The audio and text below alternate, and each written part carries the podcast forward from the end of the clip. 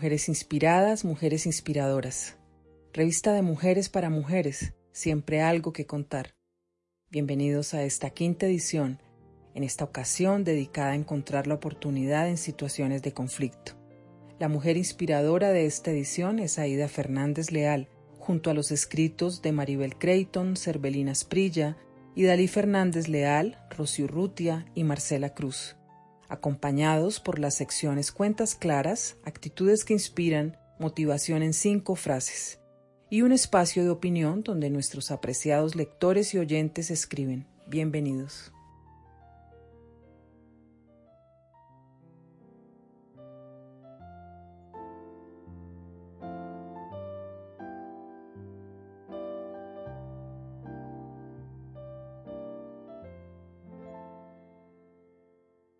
Comité Editorial. Dirección Idalí Fernández Leal. Corrección de estilo. Maribel Creighton, Marcela Cruz. Invitadas. Neira Leal de Camacho. Rosy Camacho Urrutia. Cervelina Asprilla Lara. Diseño, equipo, crear. Facebook, Primera Iglesia Presbiteriana de Bogotá. Página web www.primerapresbiterianadebogotá.org Instagram Presbiteriana Bogotá. Correo electrónico revista mujeres inspiradas gmail.com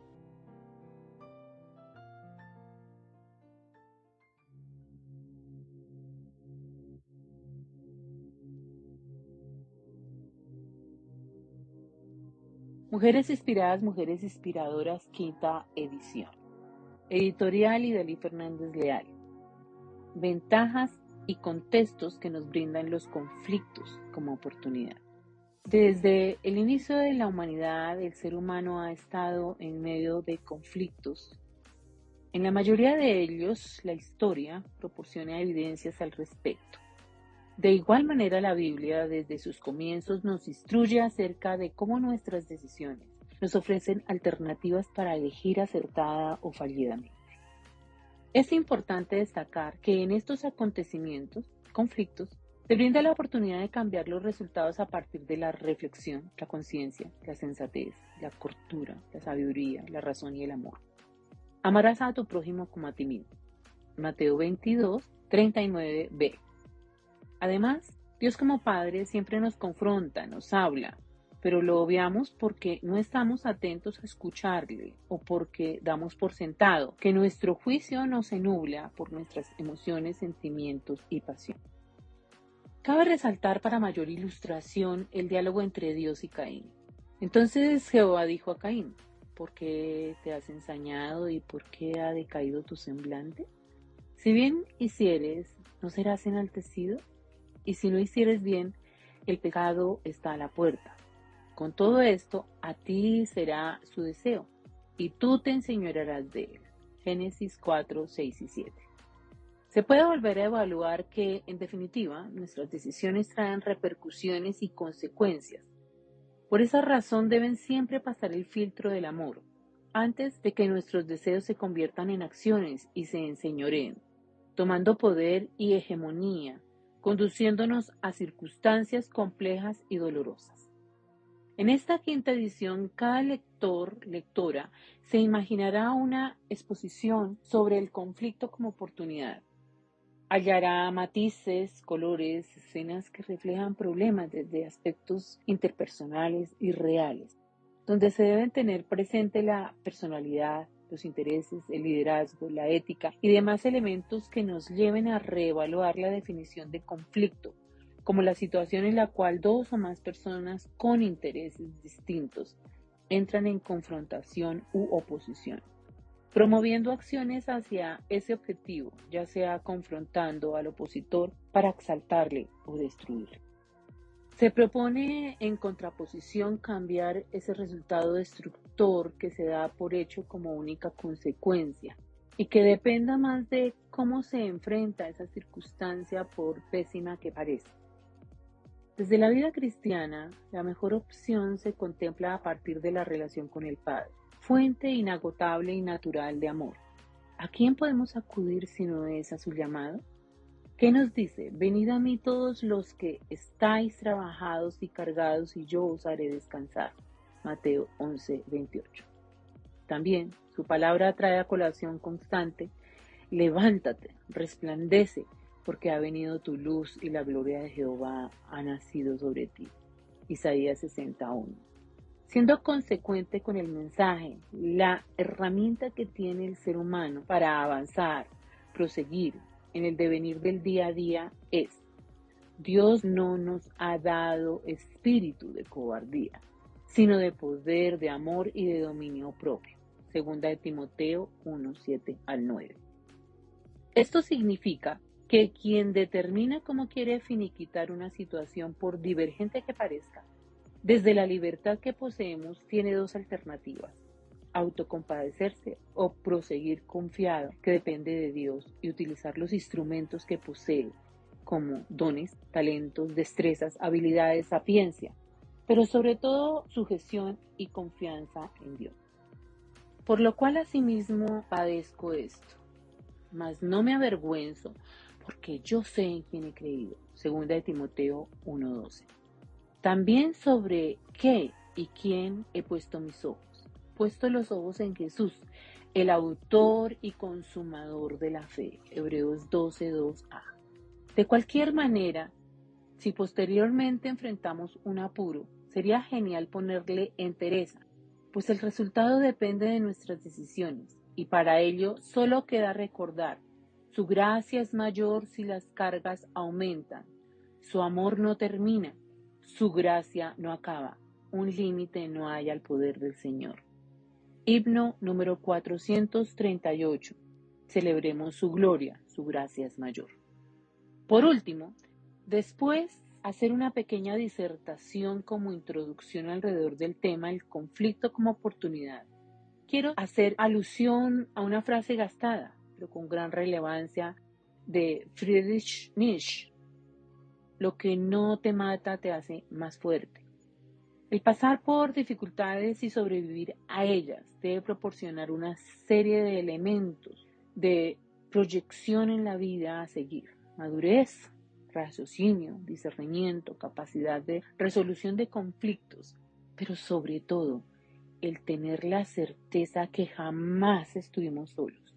Al contrario, se aumenta la fe, la sapiencia, proporcionada por Dios, la paciencia y su acompañamiento en el paso a paso.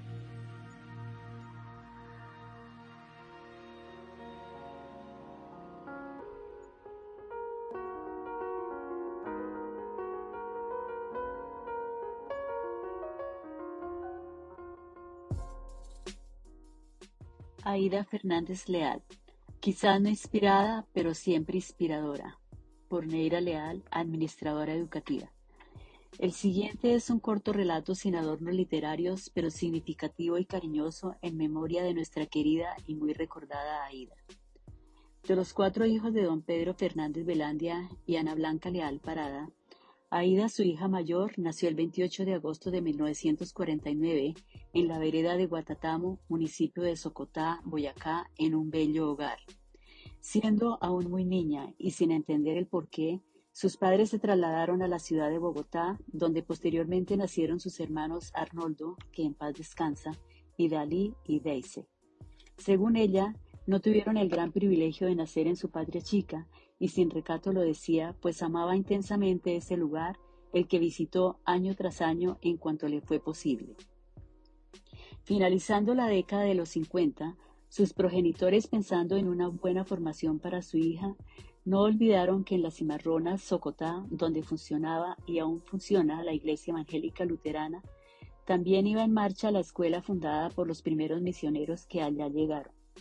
Recordemos que tanto la Iglesia Luterana como la Presbiteriana y otras siempre tuvieron la visión que su trabajo no sería únicamente eclesial, sino también educativo es por ello que en ese lugar Aida inicia su primaria al lado de sus abuelos Rafael e Isabelina y sus tíos Guillermo, Jorge y Neira.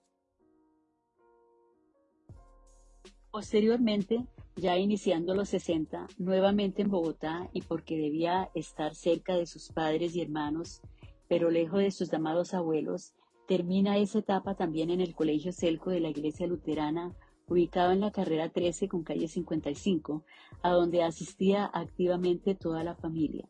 Inclusive allí fueron bautizados Aida y sus hermanos. Alrededor del año 1963, sus padres empiezan a asistir a la iglesia presbiteriana porque Rafael Antonio Leal, el tío mayor de Aida por parte de su mamá, recorriendo el centro de la ciudad la ubicó e inició su asistencia y participación en ella, y por ende toda la familia Fernández Leal.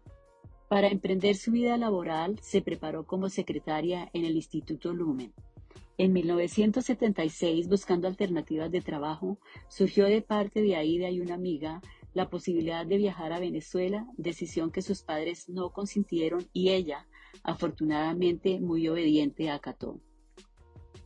El 14 de febrero de 1977 se vinculó a la primera iglesia presbiteriana como secretaria de la misma por invitación del reverendo Gilberto Vargas, que en paz descansa, porque los domingos en la tarde se llevaban a cabo cultos en la casa de la familia Camacho Ayala y él observó que Aida copiaba en taquigrafía el himno de colores, por lo cual le preguntó si era secretaria y si quería trabajar con él, pues la persona que le colaboraba solo estaba por medio tiempo, a lo cual ella respondió afirmativamente y desde ese momento hasta cuando se pensionó laboró ininterrumpidamente. Cabe destacar que simultáneamente a su trabajo logró terminar sus estudios secundarios. El 20 de diciembre de 1980, Aida contrajo matrimonio con Luis Enoch Herrera Porras, con quien se conocía desde su niñez, pues él también era oriundo de Socotá, en la primera iglesia presbiteriana de Bogotá. Como respuesta a sus oraciones, conformaron un hogar en el que reinaba siempre la alegría, el respeto, la comprensión, pero sobre todo el amor. Luis Enoch, un caballero, siempre fue un hombre responsable y su prioridad fue su familia. En la sencillez de su hogar, no había costumbres de celebraciones de ninguna índole, pero con Aida adquirió la práctica de disfrutar con detalles los momentos conmemorativos e importantes en familia. En diciembre de 1981 nació Dianita y dos años después Javi, sus adorados hijos. Hasta el último momento de su existencia fueron su motivación y razón de vivir, deseando siempre ser abuela, sueño no cumplido. Dando respuesta a lo que el salmista dice, me permito asociar el siguiente texto. Tu mujer será como vid que lleva fruto a los lados de tu casa, tus hijos como plantas de olivo alrededor de tu mesa. Salmo 128.3. Su origen humilde de vereda en su niñez se convirtió en una escuela y un arma poderosa para posteriormente representar eficientemente a la mujer responsable, comprometida y trabajadora de la Iglesia, quizá por el sabio y esforzado ejemplo de sus abuelos maternos, pero muy especialmente de su abuela, la señora Isabelina, quien dejó huella en ella y no se quedó únicamente con el ejemplo y el recuerdo. Creo también que algo aprendió su hermana Idalí y demás nietos que por un tiempo estuvieron muy cerca de la abuela, pues paciente y eruditamente los orientó siempre con mucho amor y la sabiduría que viene de lo alto es que, además en su mocedad, sus progenitores la forjaron como la verdadera mujer de Dios que conocimos. La generosidad de ellos con quienes a su hogar llegaban era desbordante no solo en lo material, sino en afecto y buen ejemplo. Opino que la familia siempre define nuestra identidad. Por eso, Aida continuamente estaba pendiente de llamar y visitar a sus familiares, especialmente si estaban enfermos, costumbre que heredó de sus padres. De alguna manera se confirma que la genética y el medio ambiente son dos factores que influyen mucho en el aprendizaje del ser humano, no olvidando que el ejemplo es la mejor lección para la vida, como lo enseña la palabra en Proverbios 6, 20 y 21. Guarda, hijo mío, el mandamiento de tu padre y no dejes la enseñanza de tu madre. Átalo siempre en tu corazón, enlázalos a tu cuello. Dentro de la formación respecto a la responsabilidad con la iglesia, algo en lo cual la familia se destaca siempre es en lo relacionado con la ofrenda y el diezmo, no importa la cantidad. Aida nunca fue ajena a este deber. Cuando de compromiso y responsabilidad se trataba, Aida era el prototipo. Cuentas claras al centavo porque así se lo enseñaron y no quiso olvidarlo. Hubiera sido diaconisa por mucho, mucho tiempo pero solo aceptó serlo después de su jubilación como secretaria de la iglesia durante esos 31 años, pues por ética meramente innata lo decidió. Sus jefes inmediatos en la iglesia fueron los reverendos Gilberto Vargas, de 1977-1982, Edilberto Daza, 1983 a 1991, Misael Acero, 1992 a 1994, Germán Ezequiel Suárez, 1995 a 2000, Rosina de Porras, 2001, y nuevamente su muy apreciado e inolvidable pastor Germán Ezequiel Suárez Núñez, de 2002 hasta diciembre de 2007, cuando llegó el tiempo de su retiro. Hasta donde se sabe, no tuvieron nunca queja por incumplimiento e irresponsabilidades de su parte. ¿No es todo esto digno de mencionar? Desde luego que la perfección no existe en el ser humano, pero lo ideal sí, y para la época y lo que se debía realizar en su lugar de trabajo, lo asumió, lo logró, pues nunca le restaron validez a su íntegro y limpio desempeño. Su último llamado jefe así se refiere a ella. No se puede confundir tacaño o miserable con riguroso, porque no puede haber una persona tacaña que a la vez sea solidaria, y eso era Aida, solidaria. En ese sentido era también rigurosa. No gastaba por gastar, no invertía por invertir y cuando había gastos innecesarios simplemente no los hacía. Por eso todo lo tuvo al día. Pagó su casa más rápido de lo que debería y estuvo al tanto y al día con todas sus responsabilidades.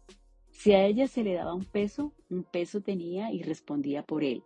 Jamás se podía dudar de ella, eso y muchas cosas más me recuerdan la hermosa e inmensa mujer que tenía esa calidad de ser muy profundo y a la vez muy sencilla. Si los nombres fueran bonitos, porque en realidad para nombres quedan muy feos, Aida debió haberse llamado Prudencia o Lealtad, aunque creo que su apellido hace honor al recuerdo que siempre tendré de ella y a la gratitud que siempre le deberé a Dios por haberla conocida. Cierro comillas. Como todos sabemos, en el 2020 se expandió el tan horroroso virus. Esto significó el inicio de un nuevo rumbo en la vida del universo y tristemente Arnoldo, Aida y Enoch, por desgracia para nosotros, no fueron la excepción. El 17 de mayo del 2021, Aida partió a la presencia del Señor. En memoria, sus hijos se pronuncian, abro comillas, Describir a mi madre en un párrafo, reducir en pocas líneas un sentimiento tan profundo y una conexión tan íntima, resulta una tarea titánica, compleja e inquietante. Fue el vehículo por medio del cual Dios nos dio la posibilidad de llegar a este plan. Ella, como ser autónomo, con un carácter recio, amable, servicial, honesta, responsable, generosa, fue siempre abierta al diálogo. Desde la pareja siempre la percibimos como una persona ecuánime, capaz de renunciar a su orgullo con un ánimo conciliatorio, con un pensamiento estratégico que permitiera mantener el orden, la disciplina, la unidad, la armonía, el equilibrio, el respeto, la confianza y fortalecer lazos afectivos entre los miembros del hogar. Desde su rol social, una mujer con profundo amor hacia su familia extendida inculcado por unos padres que fueron amorosos con ella e insertaron en su conciencia el valor de ese vínculo. Entregada a la iglesia, que en principio fue su empresa y con el tiempo se convirtió en su motor de servicio diaconal, ese que arrancó desde su cargo como secretaria y que continuó hasta sus últimos días en su trabajo eclesial. Mujer de muy pocos amigos, pero que cuando entregaba ese sentimiento lo hacía con ahínco y fraternidad por lo que para alguna gente podría ser vista como alguien distante, pero que desde nuestro punto de vista representaba prudencia y respeto. Desde su ausencia, los defectos que podía tener no es que hayan desaparecido, sino que más bien se han ido convirtiendo en aspectos mínimos ante nuestra capacidad de extrañarla, recordarla, admirarla y ya no tenerla físicamente presente. Sin embargo, Así de imperfecta como podría ser, hoy esperamos con la confianza en el Evangelio que a través de ella y nuestro papá nos fue enseñado y nos quedó como parte imborrable de nuestro ser el mayor legado que nos pudieron dejar, sea salva por la gracia infinita de Dios. En esa esperanza estamos aferrados a que Dios están gozando de verdadera gloria, la eterna, inmaculada y perfecta vida eterna. En eso estamos firmes y esperando el momento en el que lleguemos a esa reunión de los santos, de los salvos. Cierro comillas. Por todo lo anterior, esta es una verdadera e invaluable oportunidad de revivir su memoria, su legado, su don de gente y el maravilloso ser humano que Dios impregnó en su vida, recordando su sonrisa, su alegría y su paz. Amén.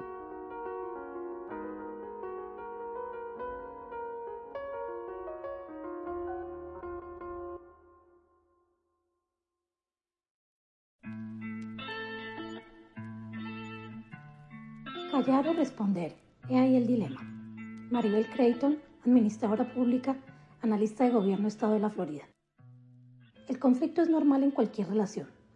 ¿O es que acaso podemos estar de acuerdo en todo y a toda hora? Si eso fuera así, el mundo sería demasiado aburridor. Pero si alguien nos dijera en este momento, ¿tienes algún conflicto? No temas ni huyas de él, acógelo. Probablemente reaccionaríamos cuestionando esa afirmación pues hemos crecido bajo el convencimiento de que el conflicto es malo y toca evitarlo a toda costa. La manera como asumimos o reaccionamos al conflicto depende de tantas variables, desde nuestra educación, el entorno en el que crecimos, los valores inculcados, las experiencias vividas, hasta por supuesto nuestro género. Me atrevería a afirmar que la mayoría de nuestras madres, y tal vez muchas de nosotras mismas, crecimos bajo la noción de que las mujeres teníamos que ser sumisas, obedientes y bajar la cabeza tanto en nuestros hogares, en el trabajo como en la sociedad en su conjunto. Se nos preparó para seguir direcciones y obedecer reglas casi que sin cuestionar y así lograr ser mujeres ejemplares. Estas normas de género que hemos construido en nuestra sociedad indudablemente influyen en que las mujeres toleremos menos el conflicto que los hombres, experimentando mayor ansiedad e incomodidad. Las normas de feminidad sugieren que las mujeres tendemos a ser más conformes con nuestro entorno y que los hombres suelen ser más agresivos, independientes e interesados en sí mismos. Estas diferencias de género también se reflejan en los estilos de comunicación. Por lo general, las mujeres somos más suaves e incluso indirectas en la comunicación que los hombres, quienes imponen su criterio con mayor fuerza. Entonces, cuando se trata de conflicto, los hombres y las mujeres nos comportamos diferente y lo enfrentamos y resolvemos de manera distinta. Mientras los hombres pueden ser más agresivos y combativos, Existen estudios que muestran que cuando se trata de conflictos uno a uno y en deportes como el tenis o el boxeo, ellos tienden a hacer las paces con sus competidores más fácilmente de lo que lo harían las mujeres. Eso lo vemos en los videos cuando al finalizar la competencia es mucho más frecuente que los hombres se estrechen las manos, se den una palmadita en la espalda o inclusive un abrazo, mientras que las mujeres apenas se dan un leve saludo de manos o hasta evitan el contacto físico y mantienen la distancia. Y es que, desde tiempos ancestrales, los hombres aprendieron a luchar para proteger su territorio, pero asimismo a hacer alianzas con quienes resultaban derrotados en la contienda. En ese contexto, tiene sentido que los hombres se puedan reconciliar mucho más fácil después del conflicto. Mientras tanto, las mujeres tradicionalmente hemos estado más dedicadas al cuidado de la familia, para lo cual resulta evitar la colaboración de otras mujeres, creando vínculos cercanos entre nosotras. Y por estar acostumbradas a recibir de otras mujeres apoyo y entendimiento, podemos tomar la crítica o el conflicto como algo personal. Por esto, parecería que ver el conflicto como oportunidad es un poco más difícil para las mujeres, pues por un lado es parte de nuestra esencia procurar mantener un hogar, una familia, una sociedad en paz, pero por el otro se nos llama a ser más asertivas, a demostrar que podemos manejar una situación, que no nos da miedo afrontar un problema. La pregunta clave es, ¿cómo manejamos o pactamos las diferencias? Ahí está lo complicado porque las mujeres tenemos la tendencia a dejar que nuestras emociones dominen el escenario sin apreciar los verdaderos puntos de vista de las partes. Tomamos las cosas a pecho como una afrenta personal e irreconciliable. Es innegable que las primeras reacciones ante un conflicto son negativas. Ignoramos la situación o esperamos a que se arregle por sí misma sin necesidad de nuestra intervención o como por arte de magia. Y al negar los hechos, terminamos por perpetuarlos y por ende agravándolos, lo que necesitamos, por el contrario, es reconocer que el problema existe y mirar la situación de frente. Si estamos en un espacio o en una relación donde no podemos expresar nuestras diferencias, esa relación o espacio no son beneficiosos. El mejor socio o amigo no es aquel que no nos cuestiona para nada, sino quien nos hace preguntarnos si realmente estamos en lo cierto o debemos cambiar. En este ámbito, si no hay conflicto, no hay crecimiento o renovación y cuando esto pasa, el producto final es el fracaso. Es cierto que a veces no vale la pena desgastarnos en discusiones y en esos casos sí debemos evitar el conflicto. Pero si por miedo a contradecir al otro dejamos que el error se siga cometiendo, terminamos siendo cómplices de la situación. Bajo estas consideraciones, me gustaría resaltar las siguientes oportunidades que nos presenta un conflicto. Autodeterminación. Para manejar el conflicto debemos estar en control de nosotras mismas, dominar nuestras emociones y regular el estrés, manteniendo la calma. Aprender a expresar abiertamente nuestras opiniones y hacer observaciones o críticas constructivas de lo que está a nuestro alrededor. Si queremos expresar nuestros puntos de vista, debemos ser claras y así nos cueste un poco ir al grano. Cuando nos miramos primero a nosotras mismas, encontramos al mismo tiempo mayor receptividad en la contraparte para llegar a un arreglo. Abre nuestros ojos hacia otras maneras de ver la realidad. Nos enseña a escuchar las necesidades de la otra persona, lo cual nos ayuda a reflexionar en nuestras propias necesidades y expresarlas de manera apropiada. Nos enseña a ser flexibles, a ceder terreno si es necesario, pero también a reclamarlo si es del caso, respetando los límites de cada uno. Todos queremos sentirnos entendidos y apoyados, pero nos cuesta entender y apoyar al otro, lo cual nos lleva a distanciarnos, discutir y finalmente a romper la relación. Pero si vemos la situación desde un entendimiento mutuo, podremos entrar en la etapa de resolución y mejoramiento de las relaciones. Cuando esto pasa, construimos confianza propia y hacia el otro, con lo cual nos aventuramos a explorar nuevas oportunidades. En conclusión, si miramos al conflicto desde una perspectiva positiva, puede convertirse en el punto de lanza desde el cual emergen nuevos entendidos y se crean nuevas fortalezas, ayudándonos al desarrollo personal. Pueda que la próxima vez que nos enfrentemos a un conflicto no digamos, qué bien, por fin otra oportunidad para crecer. Pero si estamos alerta a nuestras reacciones, responderemos con una más efectiva comunicación y podremos tomar una decisión que nos empodere o por lo menos nos permita cambiar nuestra actitud hacia el problema. Que nuestras peleas como mujeres estén motivadas por convicciones fuertes que valga la pena defender y no por banalidades o sentimientos superfluos. Y aunque la otra persona no quiera resolver el asunto, no importa, lo importante es que nosotras lo resolvamos en nuestro interior. Si no podemos llegar a un acuerdo, acordemos que no estamos de acuerdo y sigamos adelante.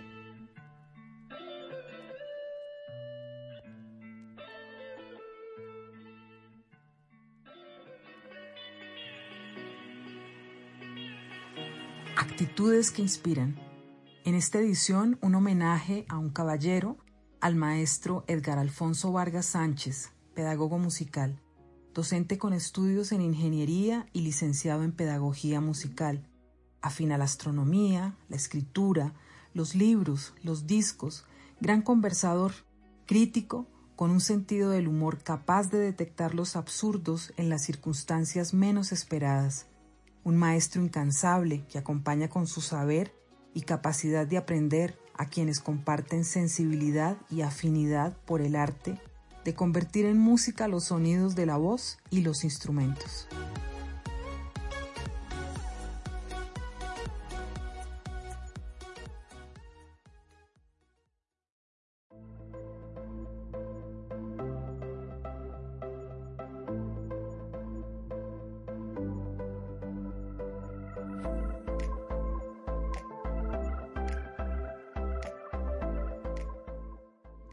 Nunca desfallezcas, su tiempo llegará. Escrito por Rocío Urrutia, profesional en diseño gráfico, egresada a la Universidad Jorge Tadeo Lozano, residente en Estados Unidos desde el 2008. En los tiempos de ahora, con tanto acceso a las vidas de los demás, se encuentra uno con relaciones, trabajos, amores y personajes aparentemente perfectos. Y al ver todo ese contenido se vive día a día cuestionándose el por qué ellos sí han podido y tú no, o por qué a esas personas les ha quedado más fácil. A diario uno se encuentra bombardeado por mensajes positivos los cuales no te dejan caer y te ayudan a llevar mejor tu día. Y vuelves a pensar en que necesito y quiero un día perfecto. Pero lo que no te dicen es que el mundo está lleno de pequeñas imperfecciones y que caer es totalmente válido y además necesario para aprender. Quisieras pensar que todo va a mejorar y que llegarás a esa perfección tan anhelada, pero no, la vida es así, perfectamente imperfecta. ¿Acaso es afán por conseguir más dinero, más reconocimiento, o sencillamente la vida ideal. No lo sé. Pero mientras tanto tu mente entra en un constante conflicto que te nubla de tu propia realidad. Esa realidad que está frente a tus ojos con tu familia, pareja, amigos, compañeros de trabajo o estudio, en la que enfrentas relaciones humanas reales, donde te encuentras diferentes personalidades, formas de pensar, definitivamente las relaciones que realmente importan. Y cuando la vida te pone en situaciones que no te habías imaginado o que no habías contemplado con esas personas a tu alrededor, es cuando empiezas a entender que la realidad es otra. Que lo que realmente importa es lo que tú vas construyendo a diario y ahí es cuando tu mente y todo tu ser se enfoca en buscar soluciones. Los conflictos te hacen reflexionar sobre tu actitud y la actitud de los demás. Los conflictos te sacan de tu zona de confort. Los conflictos te afectan, pero definitivamente los conflictos te hacen actuar te presionan a tomar decisiones, te hacen una persona prudente, una persona sabia. Otórgate la oportunidad de caer para que te puedas levantar con más experiencia en el camino. Tener conflictos no es fácil, porque a tu mente le cuesta manejar tantas emociones de frustración, enojo y tristeza, pero la mayoría de las veces no puedes evitarlos, y por más conflictos que tenga tu vida no te conviertas en esa persona que no sabe manejar sus emociones. Siempre es bueno que te pongas en los zapatos de los demás para que entiendas un poco su posición. Nunca desfallezcas, tu tiempo llegará. Trabaja a diario por mejorar tus relaciones personales, no para ser mejor persona, sino para ser mejor persona con los que tienes a tu lado. Trabaja por tus metas y no por las metas e ideales de los otros. Trabaja para que tus ojos miren con el sentimiento puro que sale de tu corazón y tu tiempo llegará. Llegará el momento en el que aceptes que si un día no estuvo tan bien, seguro habrán mejores. Llegará el momento que ni te cuestiones tu suerte y éxito comparándote con los demás, Llegará el momento en el que te sientas feliz y tranquilo con tu vida y aceptes que otros la viven diferente. Llegará el momento que aceptes y entiendas que tu corazón siente diferente y no siempre es felicidad, que está bien explorar todos los hermosos sentimientos que nos ha regalado Dios. Nunca desfallezcas, tu tiempo llegará.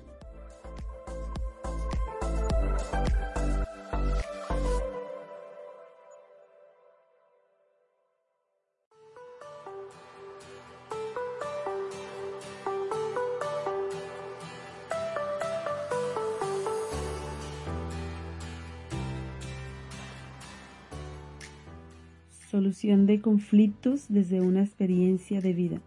Cervelina Asprilla Lara. Nací a orillas del río Atrato, en Tagachí, corregimiento de Quito, Chocó. Mis padres, Libardo Asprilla Moreno y Silveria Lara Romani. Tengo 14 hermanos. A los 14 años, mi hermano Libardo me lleva a la capital del país, Bogotá, Distrito Capital, donde termino mi bachillerato en un colegio distrital. Estudiaba en la mañana y en la tarde ayudaba a mis hermanos en la empresa familiar, su costa restaurante. Luego realicé estudios universitarios durante el día, trabajaba en el restaurante y a las 5 pm asistía a la universidad. Por el restaurante decidí estudiar carreras afines con la administración. Me gradué como profesional en administración y finanzas y también como contador público. Siempre trabajé en el restaurante y nunca tuve que entregar hojas de vida para ser empleada, ya que para mí era un reto personal y laboral llevar a lo más alto la empresa familiar, no obstante la alta competencia que tienen este tipo de negocios. Sin embargo, la vida nos ofrece oportunidades que no debemos desaprovechar y es por eso que después de 22 años de trabajo en su costa restaurante decido renunciar para emprender nuevos proyectos que también me satisfagan en lo personal, profesional y laboral.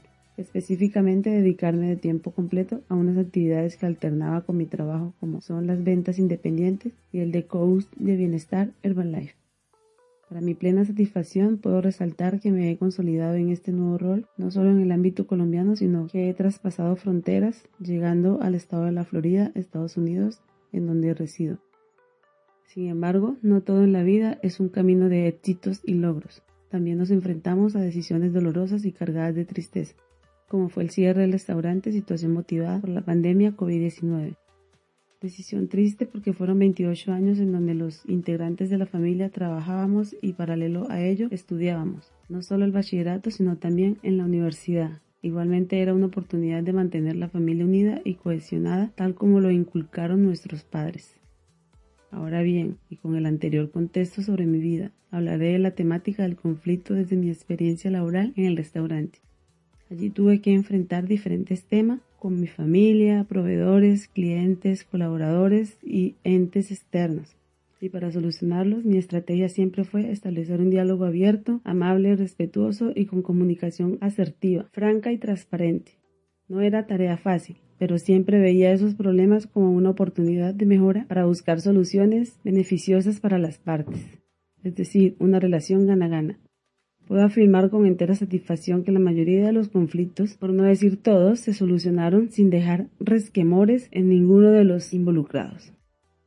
En este sentido, destaco que en la cotidianidad el conflicto aplica a variedad de fenómenos, familias, personas u organizaciones, que al tener diferencias o intereses diversos se generan conflictos, por el hecho que involucra historias, personalidades, contextos, principios y talentos singulares. No obstante, ningún conflicto es malo en sí mismo. El reto radica en saber resolverlo y no subestimarlo para evitar el daño al otro.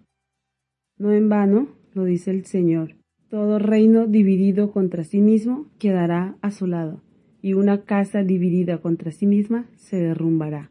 Lucas 11:17. Los conflictos permiten repensarnos desde la interacción, la comunicación asertiva, la crítica, la empatía y la mirada a nuestros pares, lo que aboca a la complementariedad y a la mejora en las interrelaciones.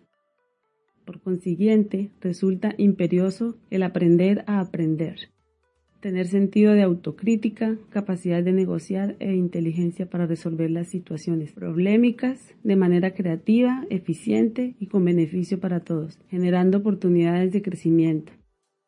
Ahora, ¿cómo podemos resolver nuestros conflictos?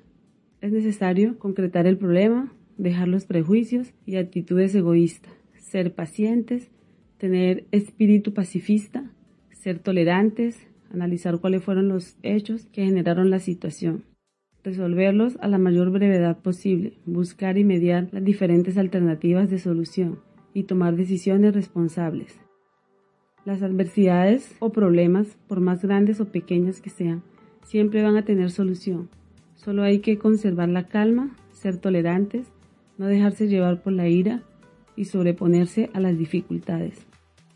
Papá, que en paz descanse, Siempre me decía, hija, para pelear se necesitan dos. Una sola persona no pelea. Son palabras sabias, si se aplica. A mí siempre me han funcionado. Hacer la paz es acercar los muchos conflictos de una sociedad a un punto de consenso. Se trata de una nueva visión de la pintura sobre la tela de la historia política de una nación. Benazir Bhutto.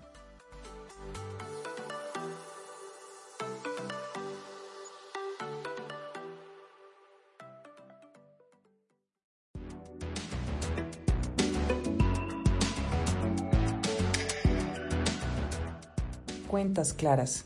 Damos la bienvenida a esta nueva sección donde hablaremos del manejo de las cuentas, el ahorro, los gastos, entre otros temas que forman parte de nuestros hábitos financieros. Maribel Creighton es administradora pública de la ESAP. Cuentas claras. En prácticamente todo el mundo estamos experimentando los elevados niveles de inflación generados a raíz de la escasez de materias primas que ocasionó la pandemia exacerbados por la guerra en Ucrania. Por esto, como una pequeña ayuda para que el dinero nos dure un poquito más en los bolsillos, aquí van unos consejos prácticos que seguramente habremos oído, pero vale la pena recordar y hacerlos parte de nuestros hábitos a la hora de comprar. Antes de ir a la tienda o al supermercado, tomemos un minuto para preparar la lista de los artículos que necesitamos comprar y tratemos de seguirla al pie de la letra. Si al comprar vemos algún artículo no incluido en la lista, preguntémonos, ¿lo necesito? ¿Podría esperar un poco más antes de conseguirlo? ¿Es razonable el precio? Entre más preguntas nos hagamos, se nos hará más fácil desistir de una compra innecesaria. Estemos pendientes de las promociones, pero siguiendo la misma regla. ¿Lo necesito? Resulta más caro comprar algo simplemente porque está barato, pero que a la final no lo voy a usar. Tratemos de comprar las frutas y verduras que están en cosecha, pues no solo son generalmente más baratas, sino también más frescas. Revisemos periódicamente la fecha de expiración de los alimentos empacados o enlatados. Así evitaremos tanto el desperdicio como un malestar estomacal. Y ya sea que a la salida del supermercado hayamos o no podido llenar nuestro carrito, no olvidemos dar gracias a Dios por su provisión.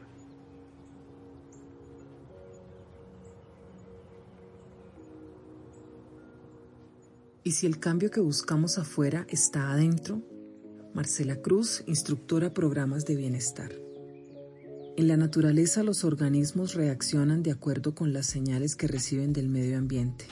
es así como los cactus recubren su superficie con espinas y ceras que los endurecen para protegerse de animales herbívoros e impedir la evaporación del agua. Mientras que quienes interactúan con otros desarrollan comportamiento social para beneficiarse mutuamente entre sí.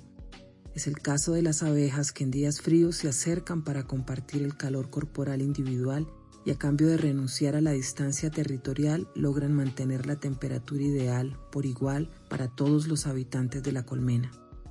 Es en esta interacción con otros cuando la comunicación humana a través de las palabras o el lenguaje de signos se hace vital para intercambiar señales de cooperación y crear juntos experiencias de desconexión o de armonía.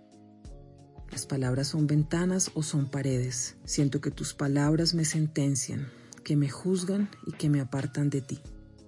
Pero antes de irme, tengo que saber si eso es lo que quieres decirme.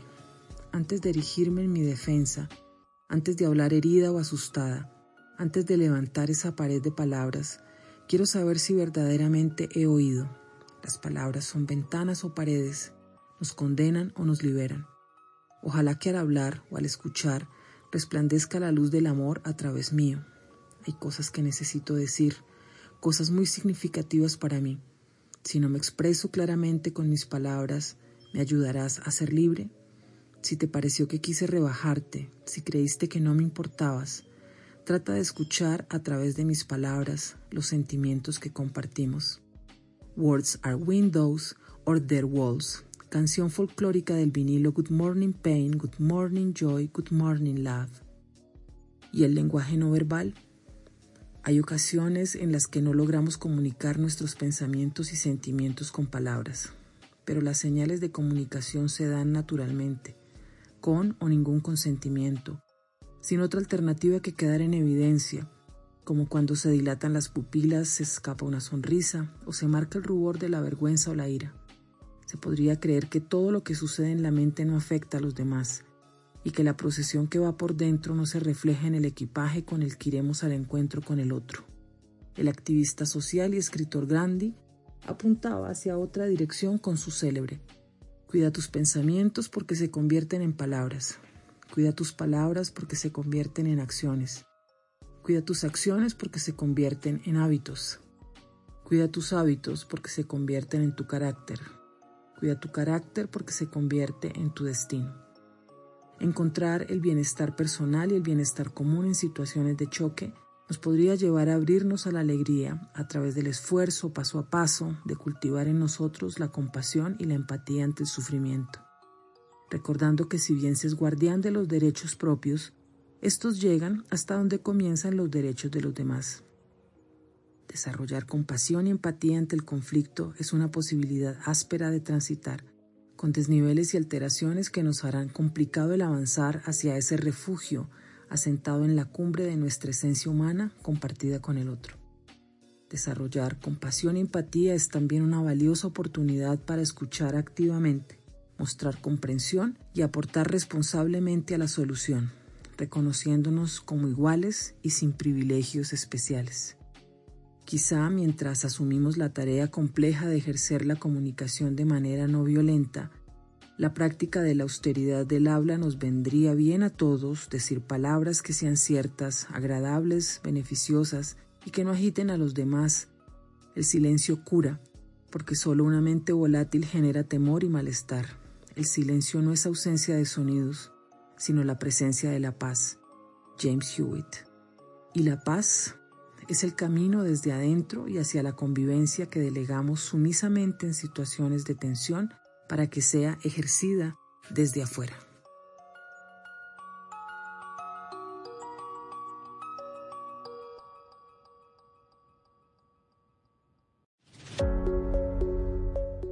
Motivación en cinco frases. La belleza de la mujer comienza en el alma y el corazón. De otra manera, los cosméticos resultan inútiles. Coco Chanel, diseñadora. No importa cuántas veces suframos reveses de la vida, siempre es la oportunidad para hacer introspección, acercarnos en intimidad a Dios y consultarle cuál es la enseñanza. Y Dalí Fernández Leal. Una mujer fuerte defiende sus propios ideales. Una mujer más fuerte defiende los ideales de todos los demás. Anónimo. Ignoramos nuestra verdadera estatura hasta que nos ponemos de pie. Emily Dickinson, poeta. El trabajo en equipo es lo que hace que la gente común sea capaz de obtener resultados poco comunes. Pat Summit, entrenadora de baloncesto.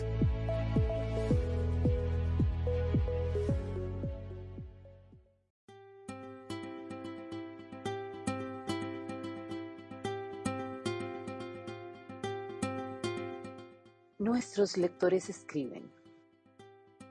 Me pareció una edición muy especial y oportuna con referencia al Día de la Mujer. Excelentes reseñas y comentarios sobre damas que pusieron su granito de arena en la iglesia. Margarita Leal. Muy interesante escuchar los diferentes que somos y las grandes virtudes que tenemos. Les envío un abrazo a quienes participaron en esta edición. Yolanda Muñoz. Me gustó la crónica. Es grato tener noticias de tan importante grupo de mujeres con quienes por el distanciamiento no hemos vuelto a compartir. Marta Raquel Niño. Me alegró el corazón, agradecida estaría muy feliz mi madre. Saludos extensivos a los miembros de la iglesia. Mariana Rodríguez. Me parece espectacular el audio ya que mi mamá se le dificulta leer desde el teléfono y que puedan contar con mujeres valiosas que aportan temas interesantes. Doris Rendón. Para comunicarse y hacernos llegar sus observaciones para mejorar, agradecemos escribirnos al correo revista mujeresinspiradas.gmail.com.